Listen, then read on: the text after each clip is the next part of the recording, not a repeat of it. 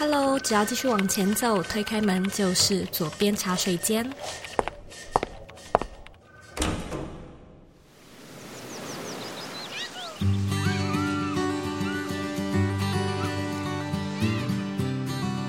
你现在在收听的是左边茶水间第两百五十九集。你现在在转职、职涯转换的这个议题上面挣扎着吗？到底要放弃自己已经投资耕耘已久的领域，投入全新的跑道吗？要怎么样去判断自己究竟是冲动的，是或不是？又要怎么样放手一搏，踏出那一步呢？今天我们邀请到吐司利亚的执行长 Joy 来聊聊很不一样的主题。过去呢，一直都是舞蹈班和艺术产业的 Joy，因缘际会呢，接触了餐饮业的工作。性格外向又喜欢斜杠的他，在人生中挣扎了很多年。究竟呢，要投入自己从国小就已经开始耕耘的舞蹈产业，还是要转换跑道，做出大幅度的改变？那我相信呢，这段历程是许多人，也可能是现在的你正在经历的疑惑点。所以在今天这一集的节目中呢，我。觉得很棒的地方就是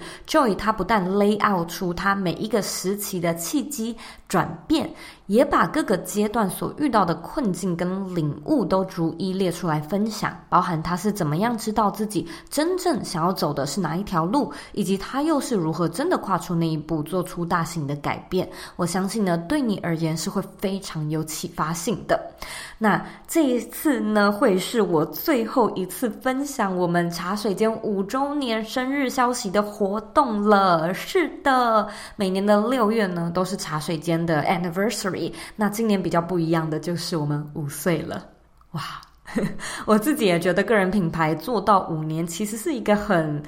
值得好好庆祝的一个里程碑。那每年的六月呢，我们都会举办一些大型的欢庆活动。今年也一样，我们做了 Burn Your Life 个人品牌课程的限定工作坊。那这次的工作坊内容真的是大放送，因为它是我从来都没有在外面分享过的主题，那就是怎么样去凸显你个人品牌的核心价值，打造有感品牌，解决你自媒体一直没有特色的这个问题。我们的工作坊大约九十多分钟，那你绝对会发现。个人品牌的方向跟清晰度，在上完课之后有很明显的提升。尤其我们已经办了好几场嘛，因为这个会是呃已经接近六月底了，所以我收到很多学生很棒很棒的 feedback，就说其实这些问题都不难，但是真的从来都没有想过，想了之后呢，才发现诶，原来自己的核心价值跟品牌的愿景是长这样，就呃有一种当头棒喝跟恍然大悟的。那种领悟的感觉。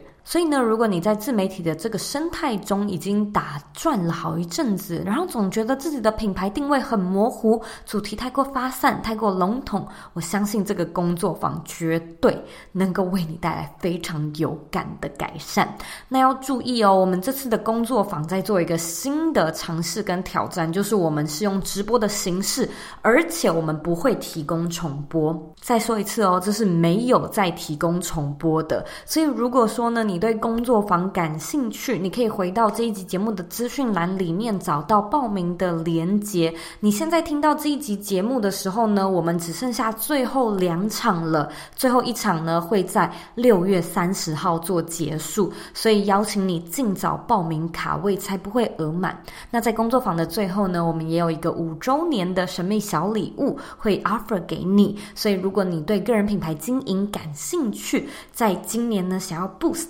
你自己的品牌成效成绩的话，邀请你呢一起来共襄盛举，互相学习。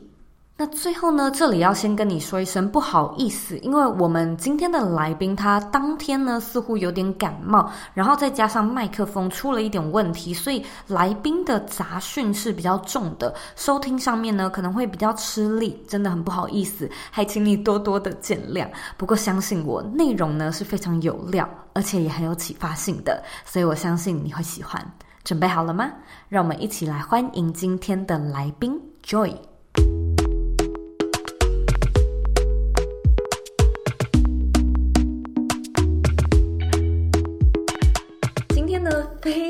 非常之开心能够邀请到 Joy 来到左边茶水间。我相信听众可能不认识 Joy，但是或许我说出一个名字，大家就会听过，大家就会知道，那就是吐司利亚 Toasteria。Toasteria 是一间餐厅。我之所以会这么兴奋呢，就是因为它是我大约从高三开始，一直整个大学时期都非常非常非常之喜欢的一间。异国料理店嘛，我们等一下会请 Joy 好好的介绍一下。Joy 现在呢是呃吐司利亚的 CEO 执行长合伙人，呃也要非常感谢女力新生的 And 帮我牵线，就是我们那时候一起到呃台中办签书会的时候，他就跟我说，哎，吐司利亚在台中开幕了一间新的分店，然后我那时候就非常的兴奋。因为我基本上呢是吃土司利亚长大的，我很喜欢跟我朋友这样说。有什么活动的聚会啊，或者是有朋友有外国的朋友来到台湾的时候，我的第一个 go to 永远都是那我们去吃土司利亚。然后我还爱吃到就是把我的高中、大学同学都带去。我甚至还有私底下的同学，就是开始也在那间店打工，所以我跟这间店算是蛮有缘分的。但是我从来都没有想过说，哦，也许我有一天会有这个机会来访问到吐司利亚的合伙人。所以呢，今天真的是非常开心，我也欢迎 Joy 来到我们的录音室 线上的现场。Hello，Hi Zoe，Hi 佐编茶水间，大家好。我那时候到了台中店的时候，就是我们有去店里面用餐嘛。我真心可以跟大家推荐一下，就是吐司利亚当然是很好吃，所以我才会吃了这么多年。但是台中点的那个店呢、啊，超级无敌之美耶，就是很完美打卡店，非常的漂亮。这也是我们今年第十四年的一个新的作品，终于跨县市了。如果我没有记错的话，Joy 也在土斯利亚待很久，对不对？对，我跟你一样吃土司利亚长大的。其实一开始，嗯、呃，我是认识我们我的老板 Tomer 土司利亚，在二零零八年的二月的时候开幕的时候，我是座上嘉宾，开幕 party 去吃饭。呃，我是大三，大一就有在星巴克打工，所以那时候 Tomer 就有问说，哎，那 Joy 你可不可以来帮我做咖啡啊，学点餐啊，帮我们一下，因为我们真的很忙。嗯，因为你有星巴克的经验。对对对，其实一开始有点像是纯粹去帮好朋友的忙。同时间在读大学，因为我自己本科是呃学艺术的，学跳舞的，在当时其实还有很多不一样的副业，不论是在教课、接案子、表演，然后同时间还有准备我们大学的毕制。其实我觉得一开始真的是误打误撞，因为我一开始会去星巴克打工，也是因为我我学舞了以后，很想出去外面当舞者。高三毕业了以后，其实十七岁我就有去纽约，那一路上每一年其实暑假我都有去。自己以前就是英文程度就是没有很好，所以我那时候自己去纽约的时候，我是带着一个快译通去，然后反正不会的字就用中文按翻译给人家看。哇，快译通！所以我其实去星巴克打工的时候，就是因为想要边学英文，因为在星巴克我们都说大家要教一个叫 drink call。就只要客人我们要点什么，嗯，你就要喊给吧台听。然后以以前就觉得哇，星巴克的店员都要讲英文诶、欸，就不知道他们在讲什么。那也因为我在纽约去了蛮多年，我就觉得诶、欸，如果我们在台湾可以先了解这样子的一个美式文化的企业，如果我去美国当舞者，可能要打黑工的时候，搞不好就可以去当地的那个星巴克。所以当初是因为这样去星巴克。那后来，因为刚好董事长给我的这个机会，然后我就觉得，哎，反正我我也是希望可以学英文，然后我也是可以学餐饮。未来如果去国外，嗯、我一样可以做餐厅的工作，因为我就是可以养活自己。所以讲，哦，好，那土司长问我，那我们就去吧。如果我的理解正确的话，你其实还是有一个未来想要当舞者的梦，可能去专业舞团的梦，同时间就是在吐司利亚。嗯，上班可能增加一些英语的经验，然后可能餐饮业的经验。我的想象是，你有没有经历过那个转捩点？是你要继续往你的呃舞者的这个生涯继续发展，还是要选择餐饮？我其实，在土司利亚一路这样子，从第一家店到第二家店，我们的师大店，在店里久了，大概一年多，两家店了嘛，就需要有主管。那我们老板也有问我，哎，那你要不要试试看？其其实也是因为就觉得这个不是之前尝试过的，所以我就觉得那反正边试的同时，因为你当主管相对的薪资啊，嗯、或者是时间啊，其实都是更弹性，而且是更有我。那我就觉得，哎，那这是一个还蛮好的一个方向。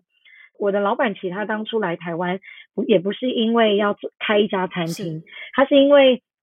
他是要来台湾，就是发唱片的，所以他其实很理解。他其实从认识我就知道，我也是对呃未来要当专业舞者这条路是非常的执着，而且很坚持。他是非常非常的支持。的确，大学毕业了以后，然后也在组织存了一笔钱。嗯、冬天的时候，通常是欧洲开始甄选舞团的时候，甄选整个夏季。哦所以我就大概在冬天的时候去了欧洲三个月，大概六七个国家。嗯，一个人自己去啊，我自己去，但是同时间有大学一起毕业的两三个同学，有些 audition 的时候会遇到，也要去甄选的。OK，但是因为其实每一个人的舞风都不太一样，所以我们大家其实有点像，真的都是自己决定要去甄选哪一个舞团。那你就会因为你这整个三个月你要去甄选的舞团不同，你要你的 locate 要去的地方都会完全不一样。所以行程就是全都不一样。对对对，嗯、所以偶尔会遇到同学或者是学长姐，嗯、但是基本上都是一个人。嗯、呃，因为我从大概国小就开始学跳舞，高中就考上北医大先修部，所以我对于要跳舞这件事情，嗯、当舞者这件事情，我觉得我自己是应该是说从小时候的梦想。那一路一直去，嗯、当时我在东德，这样这样东边很冷，然后那时候在 audition 的时候也遇到下大雪，然后。被取消我的甄选，然后也有甄选上了。他跟我讲说，复试要两个礼拜后等大雪停，在也有拿到给我的 offer 可以当 intern，或者是呢，呃，他也写信给我说，希望我可以再约一个时间单独回去跟他们谈。其实，在这个过程中间，这两个多月里面，因为其实很多国家一直跑跑去，那我就一直面临到觉得说，哎，跳舞这件事情，当一个专业舞者这件事情到底是不是我要的？嗯，可是因为。我自己想要当舞者这件事情，而自己出国，从十七岁去纽约，啊，十八岁也去，十九也去，然后一直这一段期间，我我觉得那个梦想对我来说是很明确的目标。那当我自己开始拿到 offer 的时候，跟被问两周后我我要你 call back，啊，可能原本的行程会完全被打乱，但是这个就叫其实就叫选择嘛，因为我必须要选择哪一个到底是适合我的。可是同个时间我就发现。其实这从头到尾好像是因为我们的学长姐每一年都会回来跟我们分享他们出外考舞团啊，或是当职业舞者的一些辛酸史，嗯、或者是、嗯、呃好玩的地方、风光的地方、漂亮的地方。因为毕竟我是表演艺术工作者，我们是喜欢掌声的，所以、嗯、呃我后来才发现，原来也许那样子的喜欢掌声或者那样子的舞台，好像不是我自己想要的。可是因为那个时候其实我人在欧洲，嗯、所以。我有点很像在，就是告诉自己说，你人都已经在这了，怎么可能是不会是你想要的？然后我就一直在城市跟城市之间，国家跟国家之间，我坐火车的时候，我都在问我自己这个问题；坐飞机的时候，我也在问我自己这个问题。可是因为我不敢面对这件事情，其实老实说，在那个当下，因为你从国小就投资在这件事情上面来。对啊，因为这整条路已经十多年了，你就会不觉得不可能？嗯，怎么可能这件事情好像不是我那么热衷？所以我觉得那是一个第一次面对自己，嗯、尤其因为很多时候你真的是一个人，毕竟以前都是团体生活，嗯、你不论是在公司、在表演、在学校，都是团体生活，所以其实很少自己可以跟自己对话。那我觉得那个时候的一个人去的 audition，加上阴错阳差的一些。Offer 或是甄选或是 callback 都让我自己在那一段时间其实成长很多，然后我就发现，天呐，完在完成的是我学长学姐的梦想。我能不能够再细追一下？就是那时候有什么样的线索，或者是有什么样的心理的感受，让你觉得这可能不是你想要的呢？他是，你觉得很辛苦，嗯、然后你觉得很不耐烦，还是你觉得是什么样的感觉呀？过去以前网际网络不是这么样子的发达的时候，我们其实你能看到外面的世界，你只能靠出国。所以呢，我觉得那个时候很多时候是我我在我们在台湾看得到自己学长姐回来，或者是去表演厅看表演的时候，你可以看到别人长什么样子。跟当然就是我们自己同才。嗯、出国了以后，我发现真正的专业舞者，其实他是需要非常非常专注，focus 在一件事情上。那个一件事情其实就是自己的身体。就像画家可能是用画笔来呈现他的作品，嗯、那其实舞者这件事情，专业舞者真的就是用自己的身体。你要不断的练功，你要自律的同时，爱表演的同时，你要确定你自己真的是专一，所有事情要回归到真的是身体本身。嗯、可是因为我不论是我自己的个性，我很外向，我也很喜欢尝试新的东西。然后也对于餐饮业，嗯、比如说我可能天天要遇到客人，或是我要跟团队一起合作，哦、我会觉得非常非常棒。当然，我觉得所有的表演，嗯、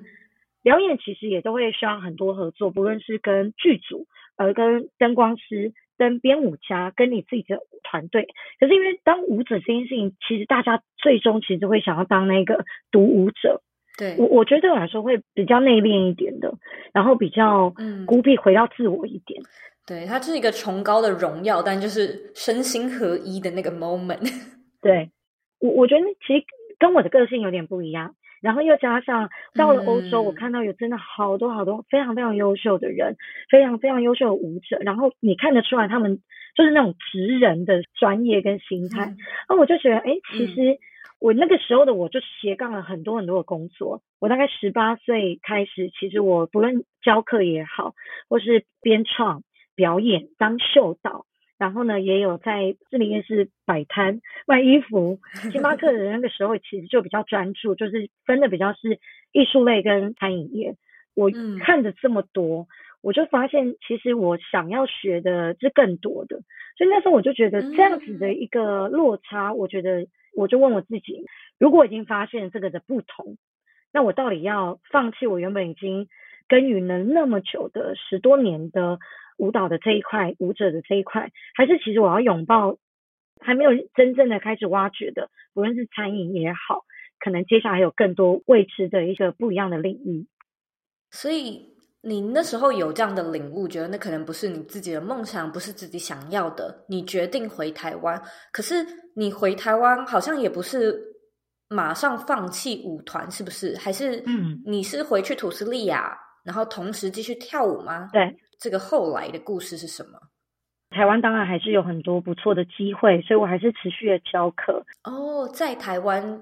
的舞团是吗？啊，我在台湾，啊，我就接，就是有点像是接表演、接 cast、接音乐剧。嗯，对，当时还有一次是跟那个。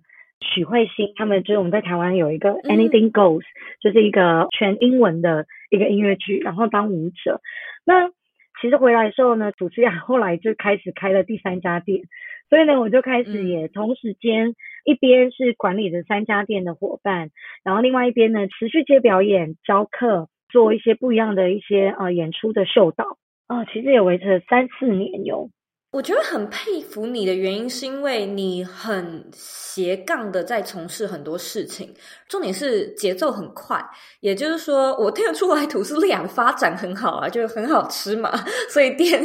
一间接着一间开。然后你就是从打工，然后到店长，然后到嗯开始管很多家店，然后到总经理。可是同时，你又去维系自己的表演跟跳舞的这件事情。我觉得他们是各个领域需要的技能都很不一样哎，就是管人是一回事，把你餐饮业的专业做好，可能咖啡这类的做好也是一回事，舞团当然是另外一回事。我很想要知道你怎么样去学习这么不同职位所需要的技能呢？嗯，舞蹈这一块其实对我来说就是等于是延续我自己原本的，还是有点不甘心，不愿意放弃舞 者跟呃表演艺术的这一块。在土斯利亚的管理的营运的上面，其实我觉得在整个过程中间，真的都是做中学。因为我就发现，其实我在团队里面，我可能每天都要面试。我面试伙伴进来，然后原本的元老们就开始陆续的离职，所以我就一直面临到，哎，为什么我每天都在面试，或者每天都有伙伴来试做？你可能留不住人这样子。对，我就发现，哎，其实好像。从过去的经验学习这件事情，跟我用以往的管理的模式，其实我应该没有办法带领着我现在的这个五十几个人的团队。因为因为我刚好演出结束，那我就发现，哎，奇怪，我既然有这么多的时间可以给我的另外一个斜杠的舞蹈这边跟教课这里跟表演，那就代表我其实我没有很专心，很没有很专注的在管理我自己的餐饮的团队。那这个就是一个，嗯、我觉得有点像是一个照妖镜，你就发现了，其实两边如果都要做，其实都可以做到更好。可是时间它是就是这个二十四小时。那后来我就跟着我自己的当时的很好的同事，就跟他们讨论这件事情。那当然，他们其实都非常的支持我，就是做表演艺术。可是同时间，他们也他们觉得管理啊，他们也更需要我们重新来整顿。所以我就开始从大概七年前开始找很多的课程，对外的课程，不论是人资，不论是啊、呃、理财、营运、行销，所有的任何课程，带人啊、管理啊、面试，所有只要跟管理相关的，我都立即的带着团队一起去报名，一起去上课。那在整个过程中间，因为你我花了很多时间在学习，所以我就势必要割舍呃。舞蹈的这一块，那当时我自己也觉得，其实，嗯、呃，舞蹈艺术这一块，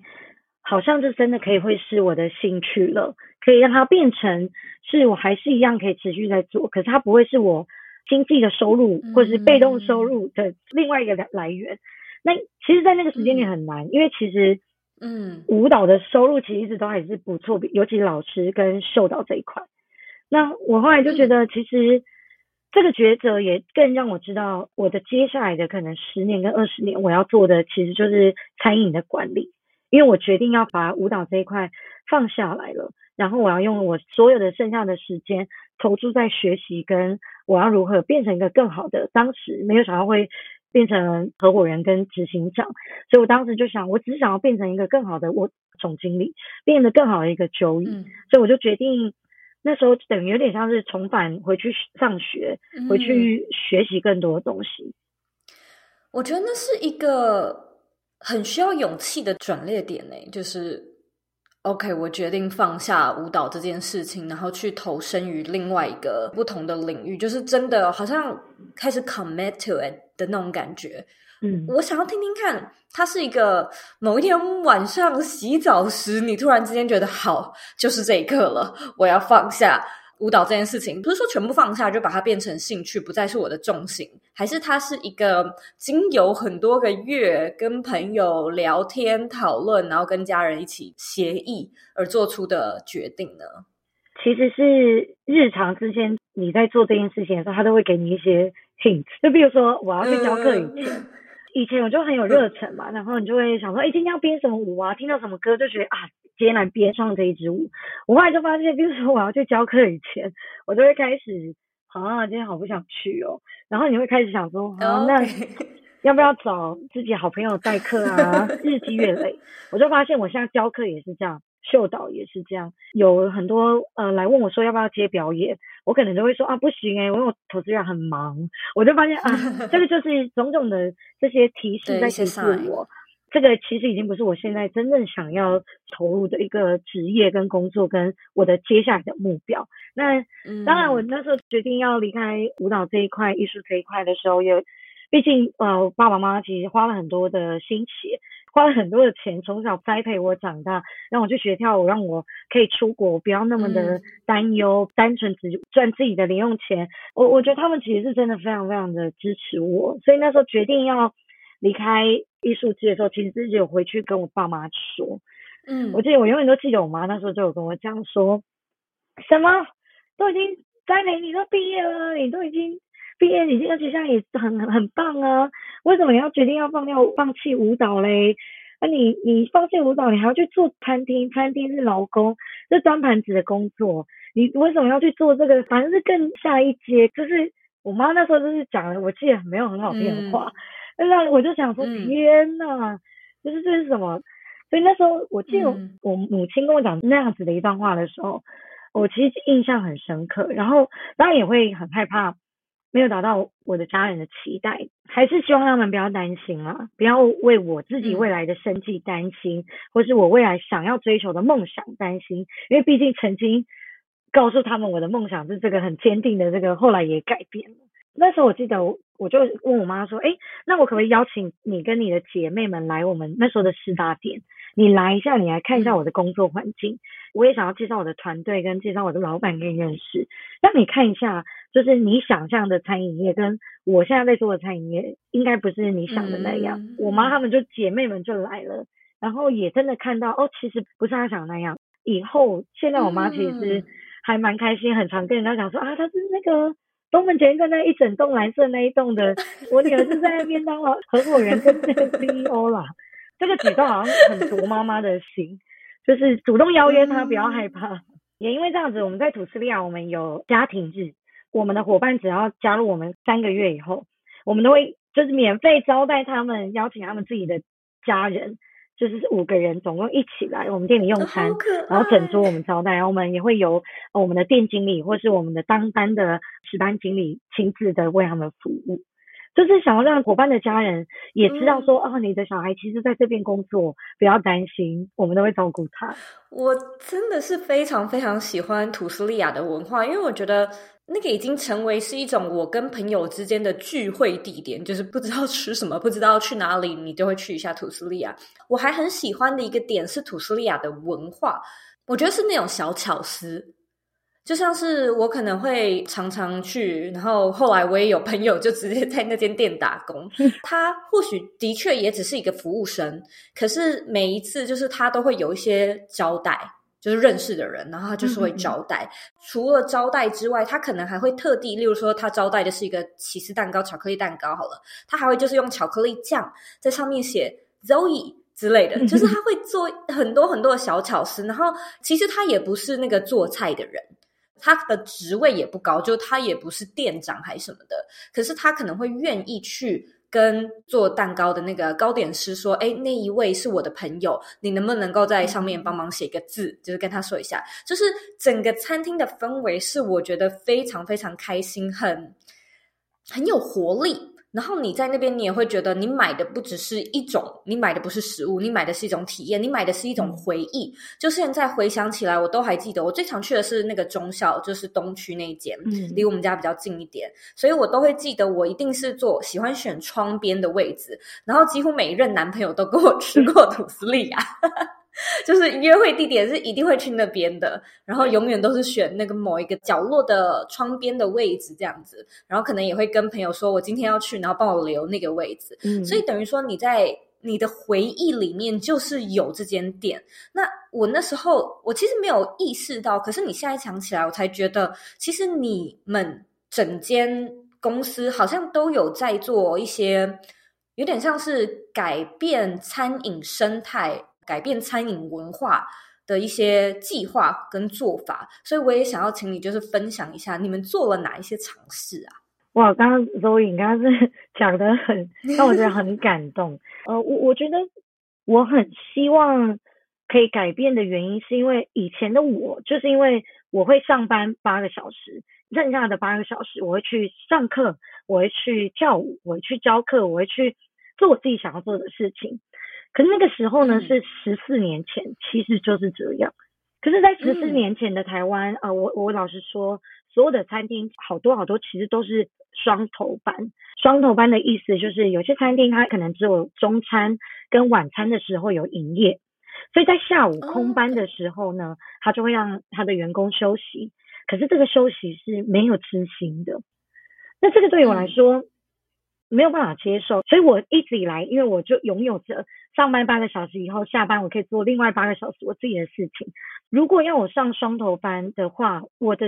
整个十二个小时其实都在公司，可是我只能获得八个小时的薪水，很不合理的。所以也就因为这样，在土司利亚我们基本上都是都是一头班，但是我们很鼓励我们自己伙伴有第二专场、第三专场。那第二呢，就是。我我们公司是过去这十四年跟接下来十年的计划，就是我们想要让地中海的生活态度成为台湾人的新选择。因为在台湾其实有很多，比如说像日式，或者是韩式，或者是美式。那其实对地中海大家不是那么了解，这个是我们自己公司的愿景，所以我们当然接下来就会想要去不一样的城市去拓点，或者去做不一样的规划。可是对我自己而言，我觉得回到我自己是很希望我的团队可以跟着我一起改变台湾餐饮业的一些陋习，然后我们可以让餐饮业可以让大家都觉得是我们可以被尊重。嗯、你是一个餐饮业人才，不论是厨师也好、嗯、bartender 也好，你是外场的服务生，你很会察言观色，你很会逗客人笑，你很会跟客人互动，这些都是很特别的、很棒、很棒的技能。所以我们其实也因为这样子，就做了很多很多不一样的一些改变。然后这个改变其实就真的是从我开始出去外面上课，大概六七年前开始。现在我们很多伙伴都自己出去外面开餐厅，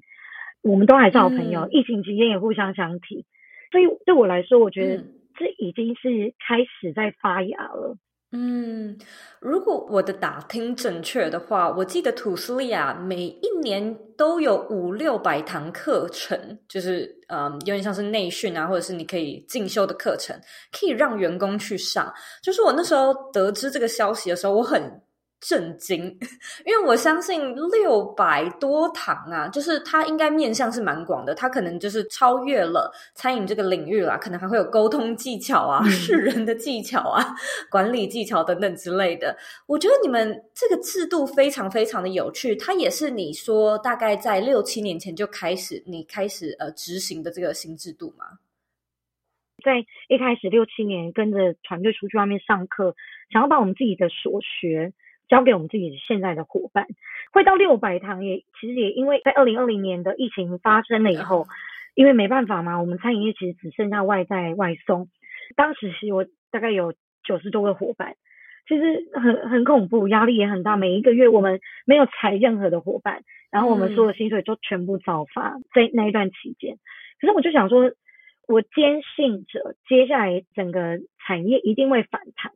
所以我就相信。我们只要花更多的时间做培训，不要停止这件事情。这件事情就在我们接下来，因为我们的目标是想要再拓更多的店点，我就会需要有更多的餐饮人才。然后因为我们公司二零一八年我决定不要用空降的主管，所以现在如果你周易或者是大家听众们有有来到土司利亚看到我们的主管，他们全部都是我们一手栽培起来的。那也因为这样，就需要给他们很多不一样的课程。课程可能有品酒园艺课，啊，因为我们有我们自己团队里面有好多好多呃外籍人士跟我们也有很多外籍的客人，所以英文课当然是一定要的。然后有些小小的理财啊、嗯、读书会啊、生活平衡啊，这个什么就要放松肌肉，因为 肌肉哦，因为要端 端很重的盘子，这个我也很 impressed。对啊，有脚啊，对，就是。很多很多的课，其可是当然有些课他们喜欢的，我们就每一年都会有；有些课他们不喜欢的，我们就慢慢淘汰。其、嗯、还有当然面试的课程、沟通的课程，嗯、他们都要带伙伴。嗯、比如说我们会有一些人格特质的，教他们怎么样去做一些测验。嗯、所以其实都是因为我们自己觉得很好玩，嗯、然后我们就想要也让他们有点像是复制这些成功的呃一些道理给他们，跟大家分享。所以我们也因为这样，在过去，嗯、呃，也编出了整个一个在土斯利亚的一个学习地图。也因为这样子，编出了大概五十几堂的不一样的课程，然后都是有简报的。也因为这样，其实就看到伙伴很多很多不一样的呃面貌。我自己在这样子的学习过程中跟分享过程中间，其实从他们身上也学到非常非常多。我其实觉得这一段分享特别感动，是因为我觉得我们正在经历一个跨世代的的一个 gap，嗯，也就是说，我们其实现在还是存有社会上蛮多人会。认为某一些工作是比较好的工作，然后某一些工作是可能比较低等，就等级比较低的工作这样子。可是你刚才听，你就会觉得，哎，土司利亚其实整个企业的文化是，你可能人进去，你可以学到很多，是你在其他公司上班，你要自己额外在下了班之后去进修的东西。所以我觉得，其实餐饮业也好，然后我相信很多其他的产业也好，有的时候它不是这个。职业本身，而反而是整个企业还有这个公司的文化，就是例如说愿不愿意共享，愿不愿意栽培，我觉得这个是蛮感人的一个地方。然后我也我也很希望，就是可以透过我们的节目，就是介绍更多像这样子的公司文化，甚至让听众知道，我们可以有更多不一样的选择。虽然我一直都在讲，哎，我们要可以来做个人品牌哦。但如果说你今天能够找到一个像是这样的工作，主管那么愿意提拔，那么愿意栽培，我觉得你的人生、你的生涯规划、你的职涯规划，其实也是可以被发展的非常非常好的。所以非常感谢 Joy 今天的分享。那我现在呢，想要来问你最后一个问题：你认为的理想生活是什么呢？我认为的理想生活，我可以在餐饮业，因为我们这些信念，然后我们的相信，我们想要改变餐饮业，不论是起薪也好，或者是福利也好，我也希望这样子可以让我整个所有的团队，现在他们未来在餐饮业里面都可以更好。那理想生活回到，我觉得还是一样，回到自己想要什么。啊，我想要的原因，其实因为自己现在有小孩，那我也很希望小孩哪一天长大了，嗯、他不论要从事哪样子的行业，今天大家都不会因为他的选择而去有不一样的眼光。嗯、那这件事情其实说大可大，说小可小，嗯、可是对我的理想生活，还是会回到，就是照顾好我身边的所有人。只要把他们照顾好，这件事情就会让我自己很有成就感。非常谢谢 Joy 今天就是特别抽空来到左边茶水间，我真的非常非常荣幸能够邀请到你。然后我觉得我刚才在跟你讨论的时候，我脑中有蛮多蛮多的想法，就觉得哎，吐司利亚搞不好可以跟左边茶水间异业合作，我们未来办活动非常适合办在就是台北也有点，台中也有点。或许我们就可以继续保持联系，然后有更多的合作。绝对没问题的，欢迎欢迎。谢谢 Joy，辛苦你了。我今天跟你聊得非常的开心。谢谢 Zoe。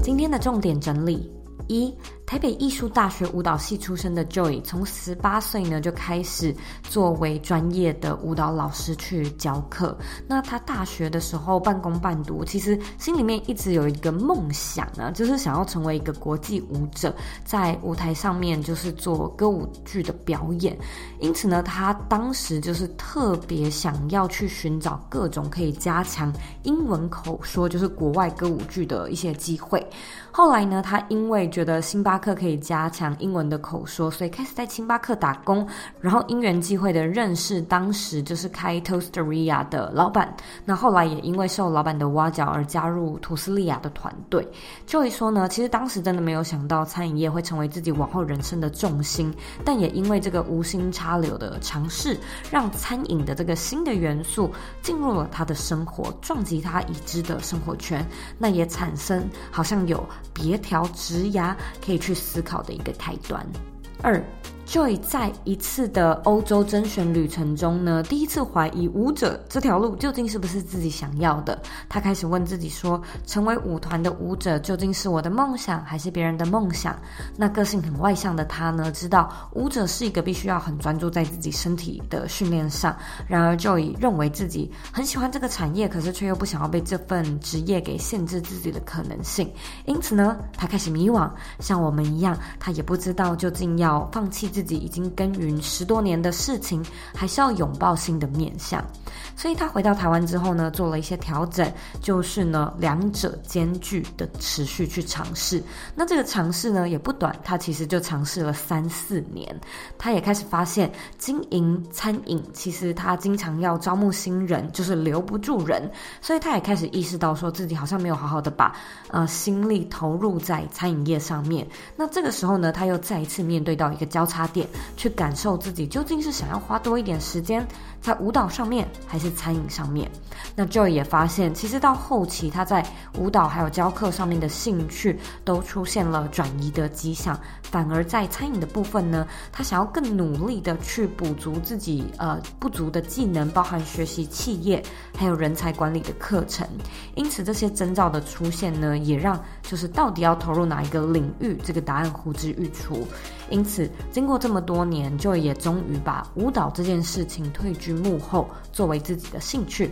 全全的投入餐饮的行列。三，Joy 提到，当初其实爸妈对这个职涯的转换是很反对的。妈妈甚至认为说，从国小就花这么多时间、这么多金钱栽培你成为一个专业的舞者，今天呢，你却选择去做一个甚至层次更低的端盘子的工作。那 Joy 表示，他虽然当时是很受伤的，可是也可以理解妈妈的想法。因此呢，他邀请妈妈到图斯利亚用餐，让妈妈理解他的工作环境。也就是说，如果你家人今天反对，很多时候呢，可能是因为他们并不了解你为什么要做这个选择，而你的任务呢，当然就是要让他们知道你究竟为什么喜欢。当家人能够理解，通常也更能够去体谅转职的这个决定。Joy 也说，其实自己也致力于改变餐饮的生态跟文化，不管是加入更多的内训课程、福利制度，都希望呢，未来是可以改变台湾的餐饮的生态。非常感谢你今天的收听。我个人很喜欢 Joy 曾经说过的一句话是：梦想。不是一成不变的目标，它是随着人生经验的累积，与你的灵魂更贴近。那我也相信，职涯不该是一种限制，它是组成你理想生活的其中一个元素。所以，希望呢，今天的内容对你来说有所启发。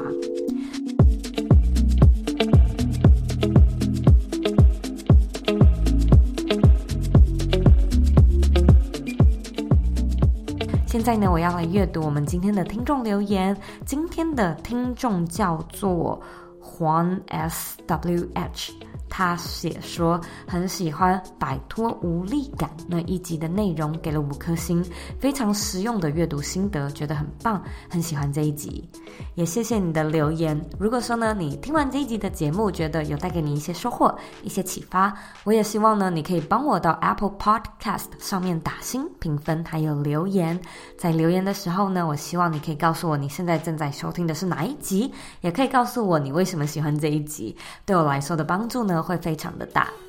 别忘了按下订阅键，并且呢，把这个节目分享给身边你认为会有需要的人，或者你认为很重要的人。我希望你在留言的时候呢，也可以为这个节目留下五颗星的评价，让我们的节目呢可以被更多人听见。假设呢，你还有其他的问题或者是其他的想法，都欢迎你呢回到我的网站或者是 Instagram 上面找我。我的网站网址呢和 IG 的账号一样是 zoyk 点 co。你可以分享你的截图到 IG Story 上面，并且 tag 我，让我知道你听完这一集节目之后觉得最大的收获跟启发是什么。